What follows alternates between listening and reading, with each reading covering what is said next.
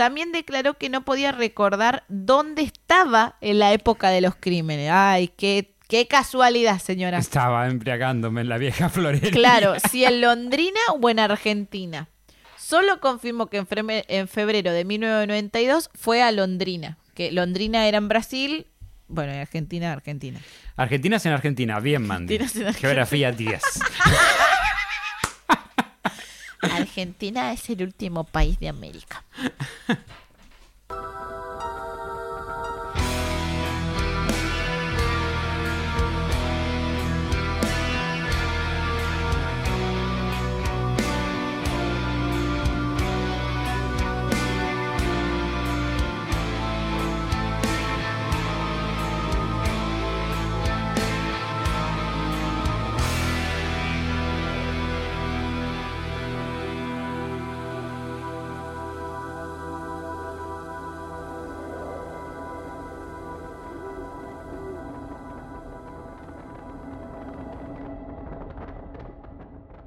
Bienvenidos a Cuentos en la Virgo Cueva, el podcast donde hablaremos de distintos acontecimientos. Entre ellos pueden ser casos paranormales, de criminología extraterrestre, otros eventos o todo lo que consideremos digno de ser contado en la Virgo Cueva. Mi nombre es Mandy Potter y me acompaña, como hoy siempre, el gran Cristian Frigo. Hola, mi nombre es Cristian Frigo y estoy acá para hacer comentarios innecesarios, inapropiados y tratar de meterle humor a temas que normalmente, normalmente no lo tienen. Una, un pequeño anuncio rápido, es el 2 de julio, si no me confundo, estamos cumpliendo dos años en el canal y estamos esperando que nos manden sus historias paranormales o aterradoras o cualquier cosa interesante que les haya pasado para que ustedes sean el protagonista del próximo cuento aniversario. Exactamente. Y además, cuéntenme cómo están. Bien, Mandy. Mal, Mandy. Del Del, orto, orto, Mandy. Mandy. Cuéntenme y déjenme en los comentarios que a mí me encanta leerlos. Pero bueno, ¿qué tal? ¿Cómo estuvo la semana? Del orto, Mandy. Del orto, ya lo sé, ya lo sé. Pero bueno, vamos a seguir. eh, si no vieron el capítulo anterior, les recomiendo que vayan porque Si está no muy gracioso, nada. está muy divertido. Si no, no van a entender nada. Pero es más, vamos... nosotros lo hicimos y seguimos sin entender nada. Seguimos sin entender nada. Eh, pero vamos a seguir con la historia de el culto lineamiento universal Superior. superior. Bueno, entonces seguimos. La semana pasada les había contado más o menos de qué se trataba la doctrina de este culto recontra fumeta, recontra drogado. Creo que de creo- una. Creo que todavía seguimos sin entender. Les había contado una anécdota de mi papá que quiso ir a conocer el templo del culto y que se, o sea, que en realidad no lo vendían como un culto, sino lo vendían como eh, expertos de ufología o gente que iba a tener un encuentro extraterrestre y a mi papá le interesa mucho la ufología y ahí se dio cuenta de que era un culto y eran unos chantas y se fue. Entonces, eh, y lo último que les había contado es que ellos a veces hacían rituales en la playa donde iban a bailar y donde iban a, a hacer rituales de, de- de- de canto y de danza y a decirle a sus adeptos que la vida era una porquería. Eh, y que iban a hacer una, uno de, esta, de estos rituales en Mar del Plata en los 90, en 1990, 1991 aproximadamente, y lo cancelaron. Ujú. Como metálica. Y que también se empezó a hacer Como muy Blink. público y muy sonado el culto. Se empezó a hacer muy público y muy sonado, no solamente porque había llegado a ganar mucha relevancia a nivel público, sino también porque eh, a raíz de denuncias efectuadas por parte de padres de miembros por los comportamientos que estos últimos tenían con sus propios hijos, o sea, los hijos que habían abandonado su vida, habían abandonado su casa, habían abandonado su trabajo, su carrera, porque el culto también eh, obviamente no promovía la individualidad y no promovía el desarrollo como persona. Les decían que tenían que dejar de estudiar, les decían que tenían que dejar de trabajar y dedicarse completamente al culto para poder salvarse e irse en la nave con los extraterrestres. Entonces, los padres de estas personas o los familiares empezaron a hacer denuncias por los comportamientos que tenían sus familiares. Gracias a esto, el culto empezó a tomar la decisión de expulsar a algunos miembros. A los que los padres rompían más Claro, los que las familias se ponían muy jede, los terminaban expulsando. Eh, y, con- y expulsaron una considerable cantidad de adeptos, manteniendo solo al menos visible y, y- y cerraron algunas sedes. Porque hasta este momento ellos empezaron teniendo una sede en La Plata, Y después se fueron expandiendo por eh, Gran Buenos Aires y por Cava, eh, por Capital Federal. Cerraron todas las sedes y solamente dejaron una ubicada en el barrio de Congreso. Las demás las cerraron. Allí los miembros establecen una cerrada guardia las 24 horas impidiendo recabar cualquier tipo de información. La razón aparentemente de tales cambios abruptos habrían obedecido a que Valentina de Andrade esperaba que en forma inminente los extraterrestres llevaran a cabo una operación de rescate. Ya vienen, ya vienen los Ya vienen, ya vienen, claro.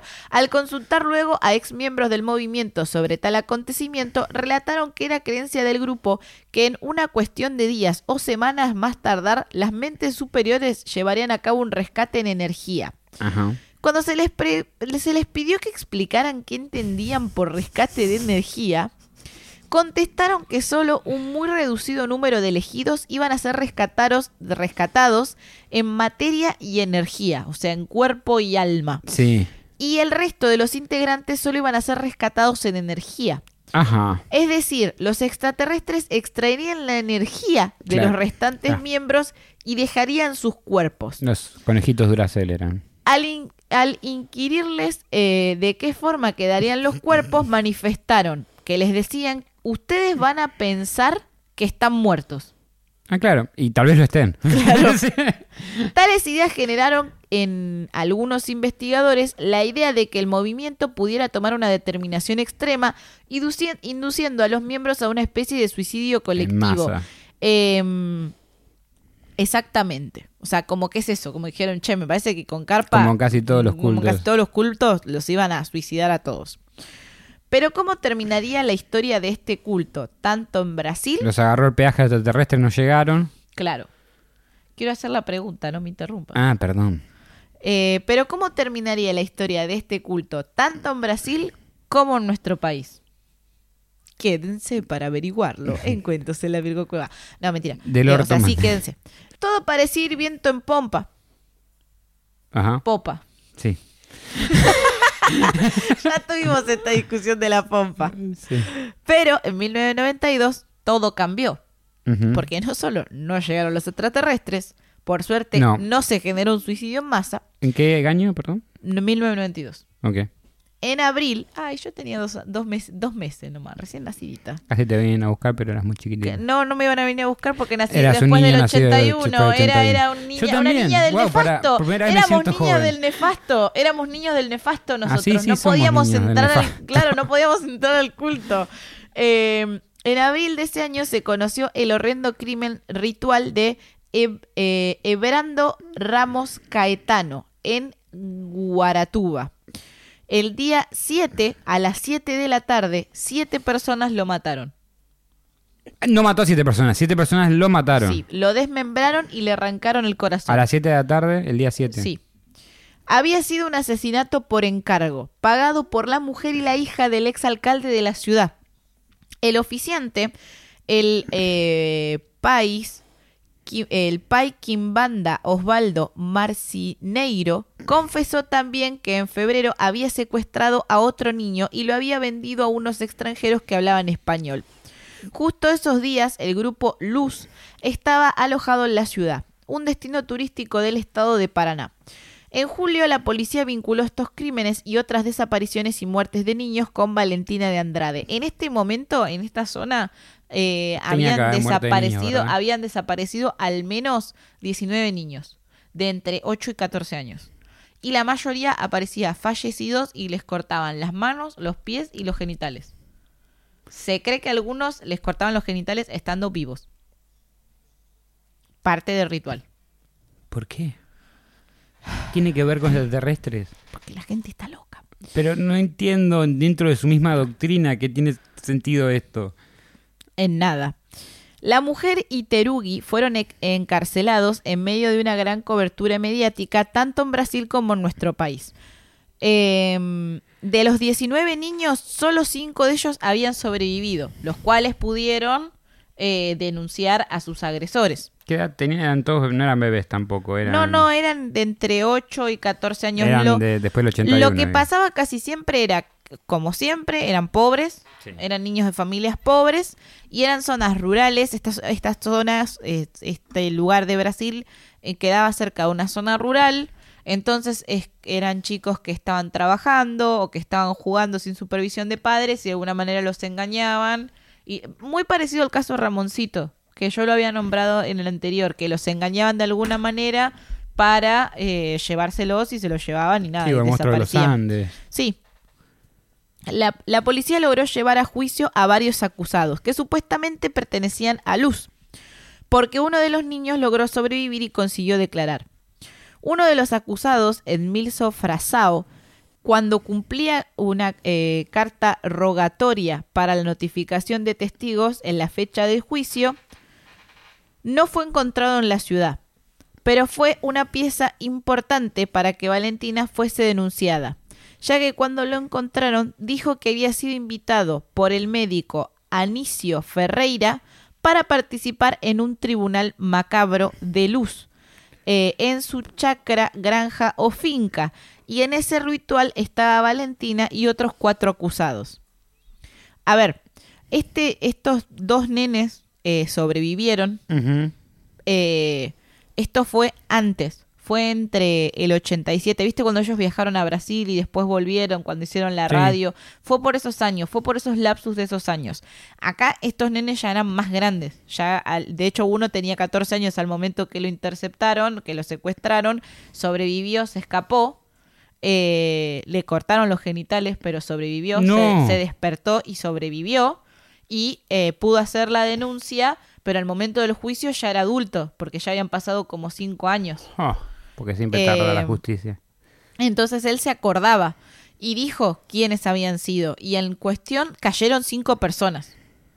Y hubo cinco juicios diferentes, en los cuales cuatro encontraron a los culpables y los condenaron. Entre esos cuatro, uno de los acusados testificó que en uno de esos rituales o ritos estaba Valentina de Andrade. Eh, ¿Qué tendrá que ver estos ritos con los que fue? Edmilso Frazao. Y el nefasto era el Eh, otro. ¿eh? Sí, testificó en el primer juicio de 1992 y su testimonio constaba en el procedimiento.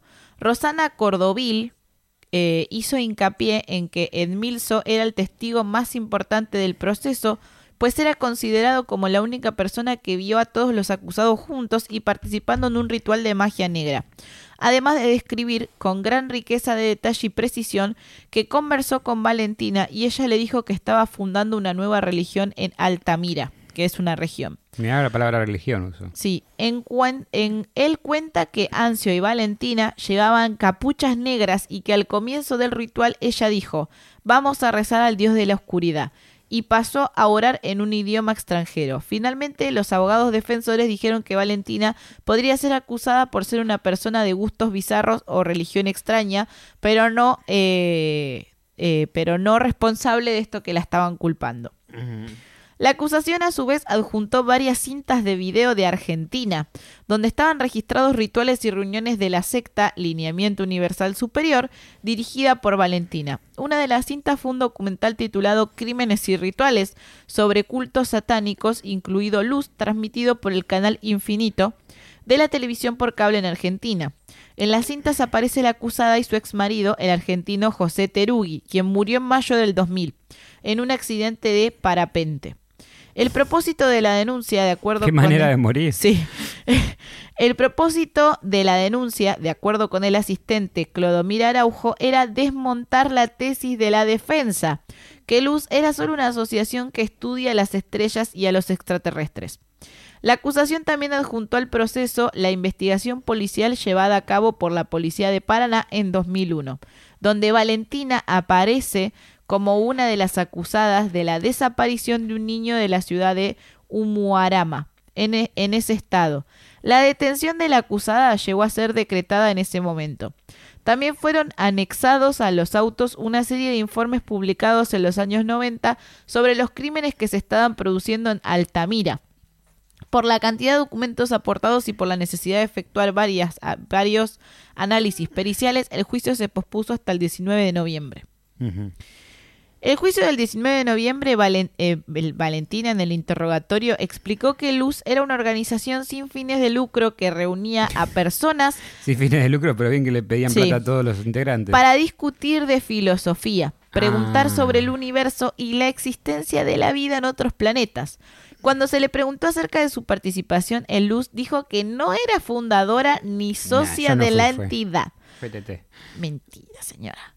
Poco después, el juez mandó leer el contenido de una acción por difamación y calumnia, presentado por el presidente de Luz, el argentino Carl- Carlos Calvo, en contra de una revista brasileña. ¿Carlín Calvo? No, ese no. En la que afirmaba que la parana- paranaense era la fundadora de la entidad. La fiscalía también presentó las cintas de video ante el jurado, que ponían de manifiesto lo que la acusada negada, negaba.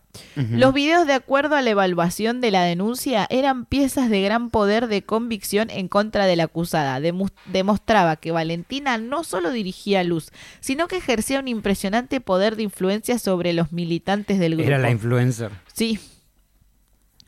Pre- fue preguntada por el libro Dios, la gran farsa. La demandada señaló que el contenido era autobiográfico de una mujer que no tenía padre, ni madre, ni tíos o hermanos, o que el título no se refería a nuestro padre, sino a un ser que confunde a la humanidad. Claro. El Dios del que habla el libro no es nuestro Padre, sino un Dios que el hombre creó, trató de explicar ella.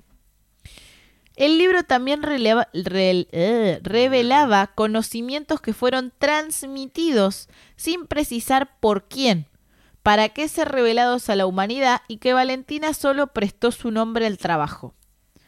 Tales conocimientos revelaban que el hombre no puede conocer el dolor, la injusticia y la violencia que obstaculizan el proceso de evolución. Negó conocer a los otros acusados. Los médicos, ah, porque eran médicos los otros acusados encima.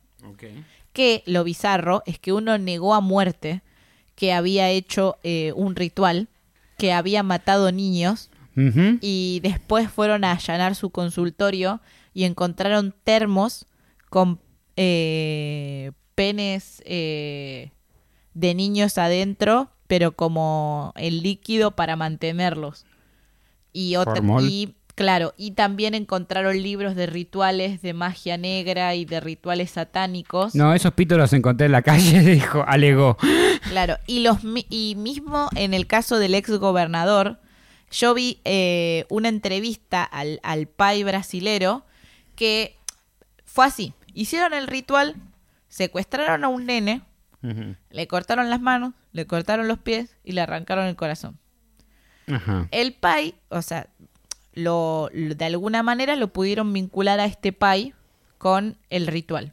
Sí. Cuando lo eh, llevaron para declarar, el chabón se quiebra y dice que sí, que él hizo el ritual y que lo hizo con la esposa del gobernador, del ex gobernador y con la hija. Y que la, la esposa del ex gobernador fue la que le cortó el pechito al nene y le arrancó el corazón. Y que le pidió de hacer una oración para que el marido ganara las elecciones. Ah, Y para pedir ¿Ganó? abundancia a la familia. No, no, de- después de esto la gente del mismo pueblo entró, le hizo mierda a la casa, ah le hizo no te salió todo. el tiro por la culata, eso se le dice. Eh, y cuando la llevaron a declarar a la mina, admitió su cargo y le dijo que Valentina de Andrade le había dicho de que haga el ritual para que el marido Acá hay gane algo las que, elecciones. que me resulta muy raro y, y es que toda la primera parte, bueno, más allá de que el proceso jurídico está siendo tan complicado como la, la misma doctrina de ellos de explicarla, Sí. ¿no? Pero eh, no entiendo en qué momento de este culto se mete la magia negra. Es que en realidad ¿Qué, acá, qué tiene que ver con los extraterrestres? acá el problema es que se mezclan las cosas. Y No me digas. bueno, La pregunta es, ¿qué mezclaron para llegar a estas conclusiones? El problema es que yo no sé si el culto tenía, porque por lo que entiendo no tenía el, el ritual de... O sea, tenían una aprensión contra los niños. Sí, eso ya lo seguro. habían O sea, dejado eso se lo habían dejado claro. Aparte de eso, es- Sin embargo, todos le decían mamá a la claro, chica esta. estaba prohibido a la señora. Estaba prohibido eh, llevar niños al culto, estaba prohibido bla, bla. acercarse a niños. Lo cual eso también me parece bizarro, porque uno de los nenes que desapareció, el primero por la que ella lo involucraron, la última vez que se lo vio, se lo vio hablando con ella. Solamente le estaba diciendo, no, alejate, alejate, alejate. ¿Entendés? Pero ella le decía a todos que se alejen de los niños. De hecho, también hay entrevistas de, de gente Por eso que... es como que noto una desconexión entre lo Claro, que dicen y lo que eh, hacen las esferas más altas de, de Sí, eso. bueno, pero cuando hay conexión entre... No, no, pero igual También la las dos cosas no tienen sentido. la- ellos le decían a sus adeptos que tenían que des- desapercibirse y desapegarse de lo material, pero le cobraban una cuota de Sí, 500 obvio. dólares. Al menos que toda la parte extraterrestre, cósmica, fla- flamante, fuma- fumeta del capítulo anterior haya sido una máscara para encubrir eh, un, un culto satánico, no satánico, ocultista, Es o que boludo. sí, en realidad en los medios de comunicación lo ponían como un culto satánico. Hasta acá lo, lo que siempre pareció es que era un culto eh, Ufológico. ufológico, no satánico. No, no, No, pues satánico como malo. Claro, entonces, acá no en se realidad, marketineaban así. claro, no se marketineaban así. Entonces, en realidad, el problema acá es, ¿era realmente lo que la mina predicaba o era lo que la gente quería entender? O en algún momento la gente flashó que haciendo este tipo de, rit- de rituales iba a poder, como la familia de este ex gobernador. ¿Eran parte del culto? Aparentemente no. No. Pero se relacionaban con ella y flasharon Pero que se capaz es hacían un tema rituales. económico, ella les prometía ciertas cosas, tenía ciertas conexiones con algunas esferas, las esferas le decían hace esto.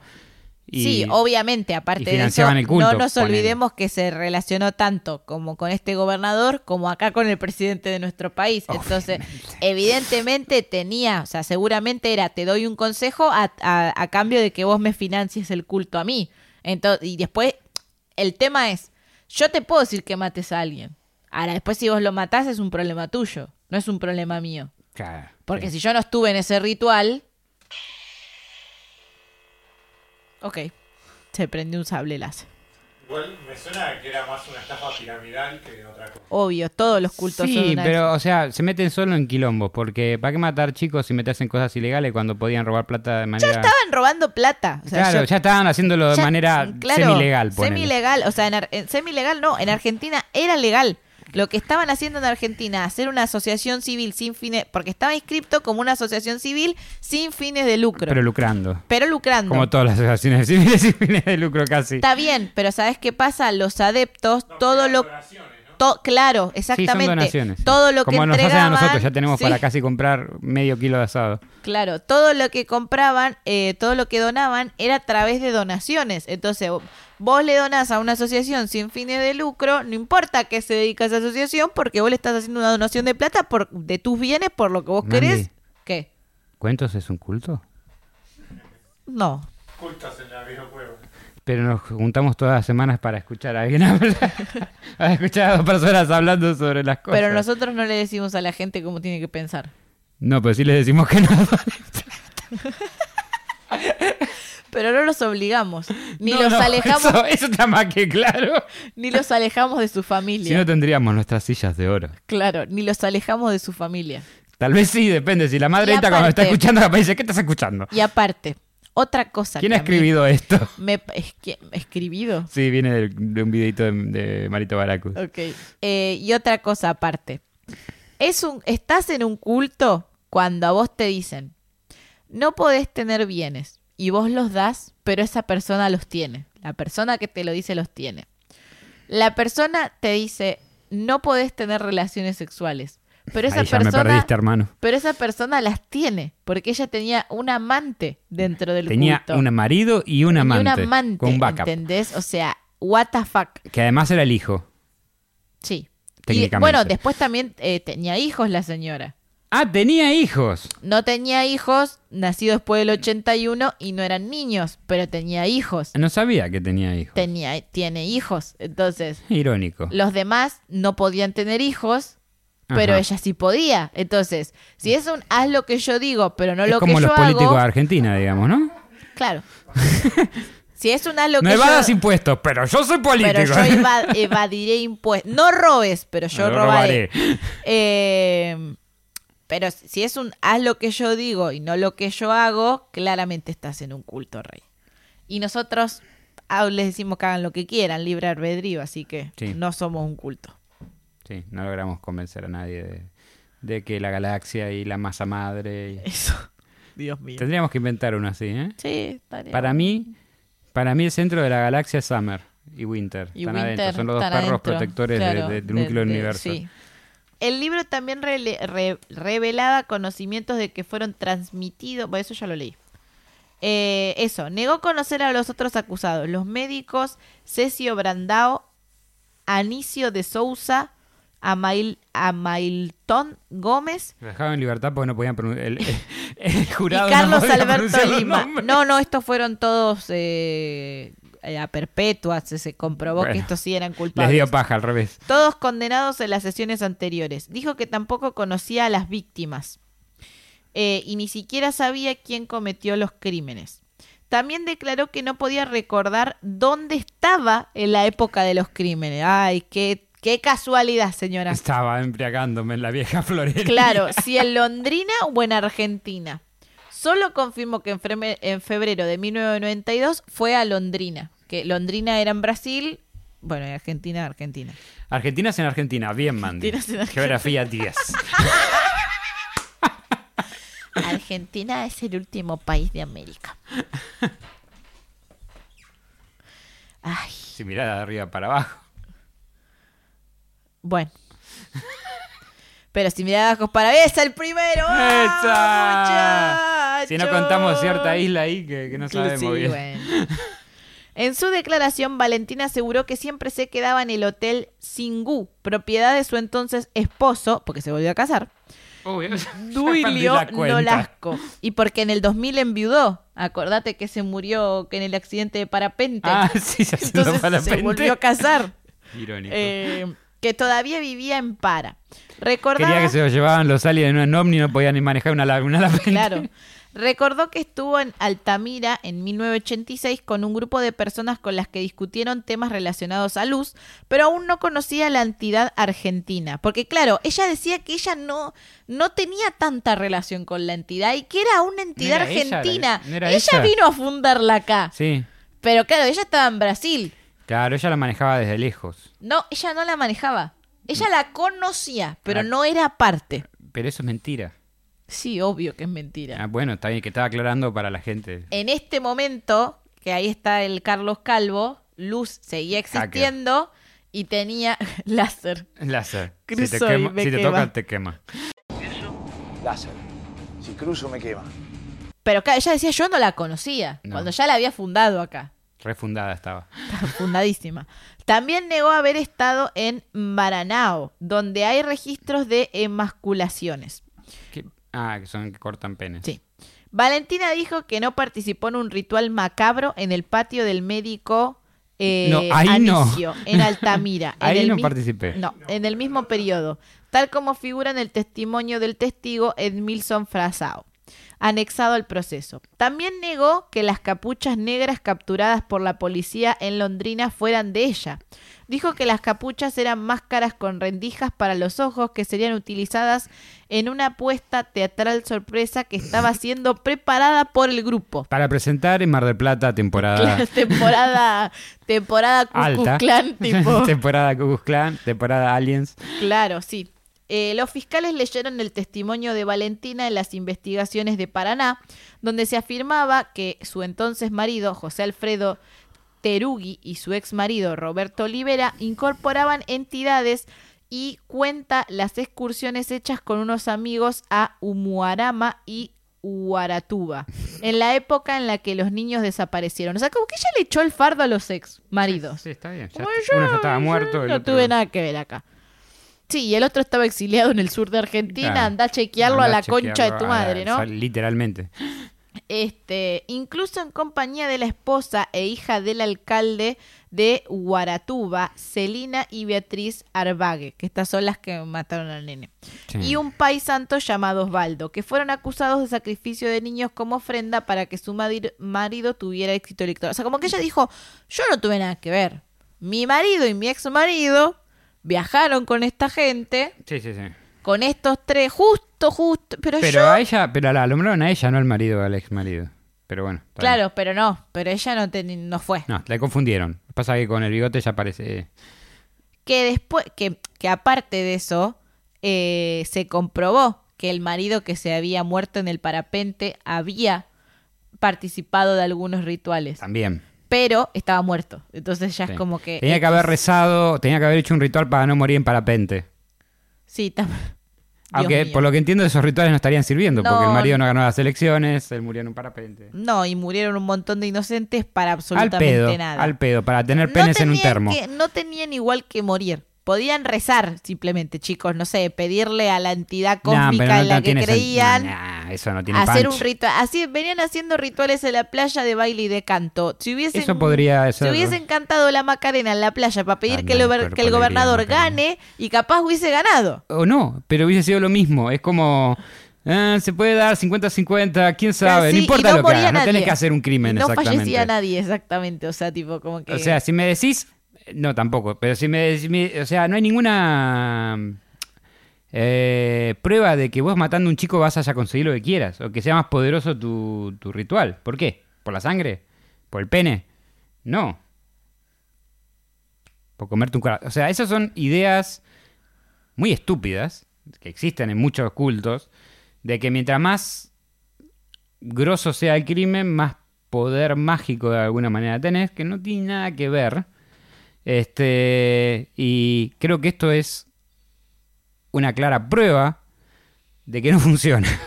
Dejen de hacerlo, no funciona. o sea, si alguien sigue matando chicos o matando cualquier cosa, inclusive animales, porque mucho es más común con los animales eso, Dejen de matar, fin. eh, para, para hacer rituales y pedidos y lo que o, o mismo protecciones también algunos dicen. No, amigo, por ahí no es. O sea, no, no, dejen de matar vidas por boludeces. Arreglen, la vida es difícil como es, pero bánquensela. sí, Si tienen que ganar la elección, ganala. Y si no la perdiste, la perdiste, la perdiste. Perdedor. O sea, ¿entendés lo que te de digo? todas maneras tampoco es tan grave. Va a haber otra elección, te volvés a postular. No, no, no es que no eh, solamente sea grave, no vale, la pena, no vale la vida de un chico por más que fuera 100% garantizado que ganara la elección. Y no es.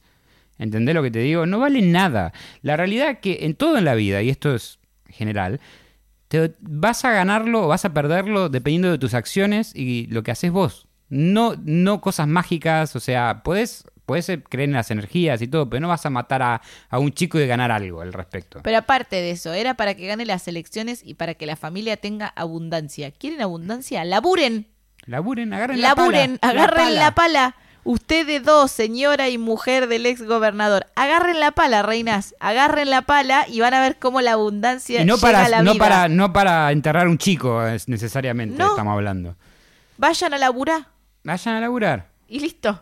Bueno, igual la esposa del gobernador laburaba, no, seguramente vivía No, del claramente gobernador. no, no, vivía del Por eso no gobernador. quería que perdiera el Por cargo. eso quería la... No, igual era, eh, ya era exgobernador. Lo que pasa es que querían que retome el cargo Sí, de sí, nuevo. sí, entiendo. Pero es lo que yo te digo, no gana la elección que viene, ganará otra. O ya ninguna, está. pero nada, no va a cambiar nada. Igual tu estatus no lo vas a perder, hija.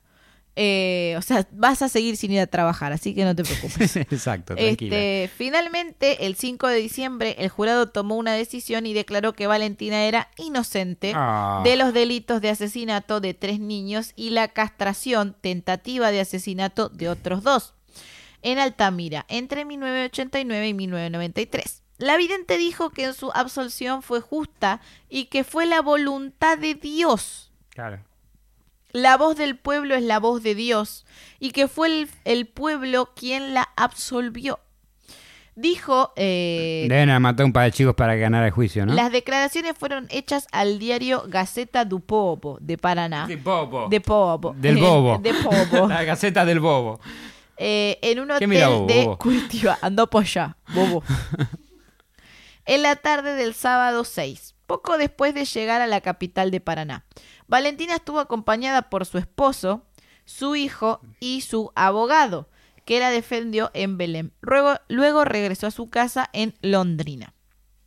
Hoy en día, yo esto lo saqué de un de una fuente del 2016, así que hoy en día para el 20 de mayo del 2016, que era más o menos la fuente, hoy en día Valentina vive en Argentina. obvio, porque la liberaron. La tenemos de invitada. No la te... Sí, sí, sí, nos va a Vamos mandar. a matar un chico en vivo. Nos va a mandar. eh, sí, ella nos va a matar a nosotros en vivo. No sé si tiene tanto poder, fuerza o dinero a esta Eh, altura de la vida. No, creo que tiene como 90 años ahora. Capaz Mm. que no, no tiene ya tanta fuerza. No, pero el culto mismo desapareció. Yo no escuché hablar nunca de esto. No sé, ahí vamos con eso. Ok. Eh, hoy en día A cuidar las Valentina, espaldas, amiga.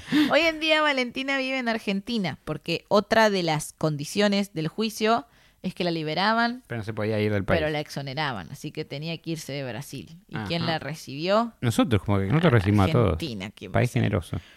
¿Dónde está la sede de la secta? De los seis detenidos, dos están en prisión, tres huyeron Supongo que de los termos con penes están en prisión. ¿no? y se sospecha que uno está muerto. Eh, y Valentina fue exonerada. La vidente escribió un nuevo libro que Yo no se, fui, se llama llamaba- Memorias. Yo no fui. La de Bart Simpson, Yo no fui. Tiri, Yo no fui. Eh, en el que da su versión de los hechos. Se trata de una autobiografía ¿Otra más? contada así en 40 capítulos que van desde su ingreso a la escuela de monjas hasta su salida de prisión. En donde dice un montón de pelotudeces, porque lo leí un poco y era como, ay señora, cállese. Señora, Señora, hágase el favor y váyase cállese. a coger la baja- masa madre de la concha de su Otra vieja. cosa, otra cosa que encontré es un canal de YouTube de ella. Debe tener más suscriptores que nosotros. No, tiene 97. ¡Esa tu cara, Valentina! Yo quiero un suscriptor. Este, y sigue dando el mensaje de que el mismo mensaje El de los extraterrestres, de masa madre, extraterrestres, mundos masa madre, nefasto y que mundos ella radiales, perdón. y que ella es la el amor de la Sí. no sé qué Sí, y que morite, tenés 90, morite. y que la van a venir a salvar y que los van a salvar y que no sé qué y Y sigue con mejor lo que se apuren, ¿no? Porque Sí. ya no te queda mucho para ser salvada. Y algo que me pareció un poco turbio como data, tengo dos datitos de color. El primero, el segundo me parece muy importante decirlo acá. El primero es que eh, encontré en algunos eh, lugares de la internet que aparentemente sigue existiendo el culto, pero cambió de nombre. Mm, Me parece que ya no, no hacen los No me digas que se llama rituales. Pami ahora. No. Ya no hacen los rituales, pero sigue, digamos, Porque ahora, ahora se llamaban Pami y mataban viejo en vez de chicos. Claro. No, no, eh, no, ya no hacen ese tipo de rituales, pero siguen eh, con la misma creencia y, eh, pero mucho más light de lo que eran los 90. O sea, como mucho más Ah, ahora, oculto, ahora le cortan más una mano, un pie nada más. Eh, no, solamente estafan gente. Está bien. Aparentemente. Yo por las dudas voy a llevar mi espada ahora cuando empiece a salir. Sí, y. mm, qué mal, no tengo espada. Comprame una espada, please. Mati, compra una espada en Mercado Libre, por favor. A cuenta de frigo, porque yo estoy pobre. Eh, a cuenta de las donaciones de cuentos en la Guerra Cueva. No te alcanza ni para el mango de la espada. No, la puta madre. Este, y después. Igual gracias a todos los que donaron. Sí, re chicos. Y después, eh, lo otro que, que encontré, otra cosa turbia que me pareció es que yo esto, en la mayoría de la información la saqué de, de- de un blog. Y en algunas entradas de un blog había gente que conectaba, ¿quién con Valentina desde el 93? Y gente ponía, yo, yo, yo. Y era como, ay Dios mío, tipo, chicos, chan. Dios mío. Eh, obviamente había comentarios chan. de que no, de esta señora, una loca, una hija de puta, la, pero había gente como, ay, ¿quién desde los inicios? Preparados, preparados para Manden tener una catarata de manden, atacantes en, claro, los, en man- los comentarios. Manden WhatsApp y yo estaba como, ay, Dios mío, tipo. Ya sabemos y quién eran nos va a insultar comentarios y eran comentarios del 2020. Eso es lo peor de todo. Eran Ajá. comentarios relativamente actuales. Eh, eso por un lado. Por Nos el otro, tanto en este episodio. por el otro, sí, Pero me- sí. La gente que lo va a hacer no me importa. No. Por el otro, algo que me, acá nos van a putear más. Algo que nos parece importante, que voy a dejar en la caja de información, que esto también se lo saqué a Damián Cook, eh, que lo nombré en el capítulo anterior, porque Damián Cook tocó este tema, entonces yo vi su video para ver qué info tenía él, y creo que usó la- el mismo blog, o, o una de sus fuentes era ese blog, eh, o sea, en una fuente coincidíamos. Lo que también él puso, que me pareció interesante para sacarle, sí, le estoy choreando a Damián Cook, perdón Damián Cook, pero me Un parece saludo. que te, un saludo, pero me parece que este choreo te va a gustar, es que él Mm. puso que hay una eh, un grupo acá en Argentina de familiares de gente que se une a cultos, porque los cultos en Argentina lamentablemente siguen existiendo, que están buscando eh, que se apruebe una ley en contra de los cultos. Ah. En Argentina y que están haciendo toda una movida muy interesante en redes sociales. Él dejó en la caja de información las redes sociales por si las querían ir a seguir o por Hagamos si querían ir a colaborar. Y vamos a hacer exactamente lo mismo. Vamos a dejar eh, en la caja de información las redes sociales.